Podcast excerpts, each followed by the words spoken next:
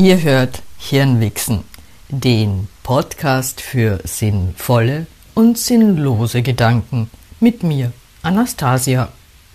Heute mit, ähm, ja, Erdlöchern. Nein, so wollte ich anfangen. Tatsächlich geht es um ähm, einen Todesfall, der wohl ähm, niemandem äh, verborgen geblieben äh, ist denn man müsste sich schon in ein Erdloch äh, setzen, irgendwo, wo auch niemand anders drum irgendwie Zugang zu irgendwelchen Medien hat, um nicht mitbekommen zu haben, ähm, dass die Queen, Queen Elizabeth II. gestorben ist. Und die Reaktionen gehen von für viele unverständlichen äh, Massen an heulenden Menschen auf öffentlichen Plätzen in ähm, Großbritannien oder sonst wo, wo die Queen irgendwann mal irgendwie Einflusssphäre hatte oder ein Symbol ist, bis hin zu vollkommener Verständnislosigkeit und so Aussagen wie gut, dass sie weg ist, irgendwie Monarchie braucht kein Schwein und Dings und hin und her. Und für mich ist es so, ich bin jetzt, ähm, ich habe keine persönlichen Traurigkeitsgefühle zur Queen, ähm, aber es hat mich doch nachdenklich gemacht, ähm, was viele Menschen nicht verstehen an dem, warum vielleicht jetzt in Großbritannien oder sogar in Commonwealth-Staaten, wo ja irgendwann Großbritannien nicht so die Guten waren, weil das ja der Zusammenschluss der Ex-Kolonien ist, ähm, mitnimmt auf einer persönlichen Ebene. Und da fällt mir dann wieder die Zeitenwende ein.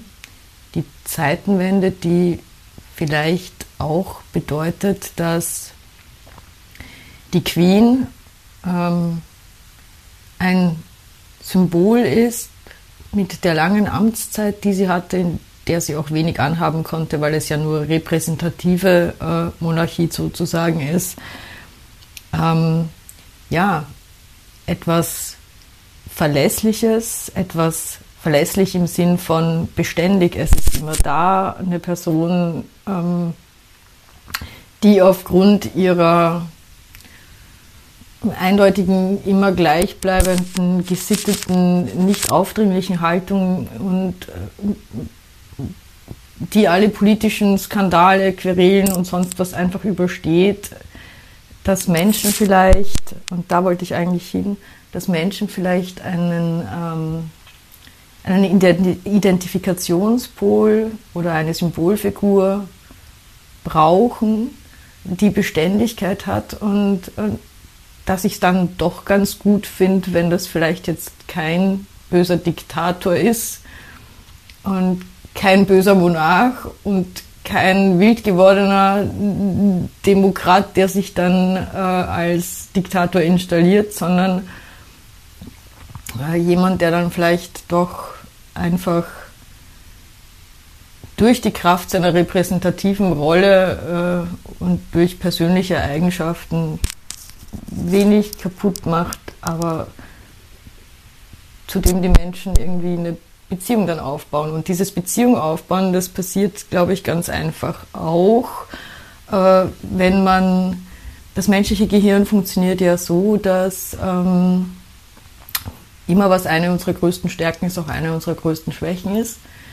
Und eine unserer größten Stärken ist eine Anpassungsfähigkeit im Hinblick auf, wenn wir uns an etwas gewöhnen, ähm, dann schaltet unser Gehirn in einen Modus, wo äh, es dann sogar, wenn es nicht allzu sehr stört, passieren kann, dass wir es dann mögen und schätzen auf einer unterbewussten äh, Ebene, denn unser, unser, unsere neuronale Verschaltung mag eigentlich nichts mehr als ähm, Vertrautes und Beständiges. Das bedeutet, wenn man einen Song genug oft hört und das jetzt nicht unbedingt der Song ist, den man wirklich hasst, äh, dann gibt es so einen kleinen Dopamin-Belohnungsschub, wenn der Song wieder ertönt, den man nicht ganz so toll fand, wenn man siebenmal heißt im Schnitt so gehört hat, einfach weil unser Gehirn darauf programmiert ist, auf Wiedererkennung, Vertrautes, das, das mag das Gehirn, das gibt uns Sicherheit und Sicherheit ist so ein Gefühl, das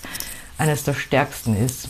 ist natürlich auch scheiße, wenn man dann so an unpackbare äh, Kriegszustände, Diktatur, Leben in der Diktatur und sonst was denkt, das sichert uns einerseits das Überleben, andererseits führt es auch dazu, dass sich dann die Frage schlüssig beantworten lässt, warum die Leute nichts dagegen tun. Ähm, ja, der Mensch gewöhnt sich halt an vieles. Insofern, ähm,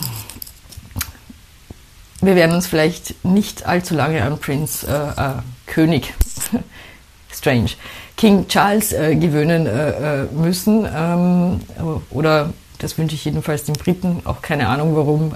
Es ist jetzt einfach persönliche Antipathie vermutlich. Und ähm, ja, ähm, Farewell, äh, liebe Queen, die du für mich auch ein Symbol bist von, dass gerade alles zerbröckelt oder dein Tod, äh, dass gerade alles zerbröckelt in der Welt, was so ähm, verlässlich war.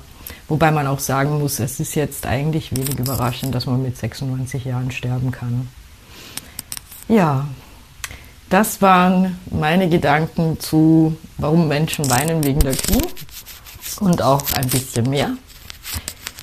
Ihr hört Hirnwichsen, den Podcast für sinnvolle und sinnlose Gedanken. Heute mit etwas sehr verschwurbelten Gedanken, aber ihr kennt mich ja. Und insofern Hirnwichsen mit Anastasia. Tschüss, bis bald.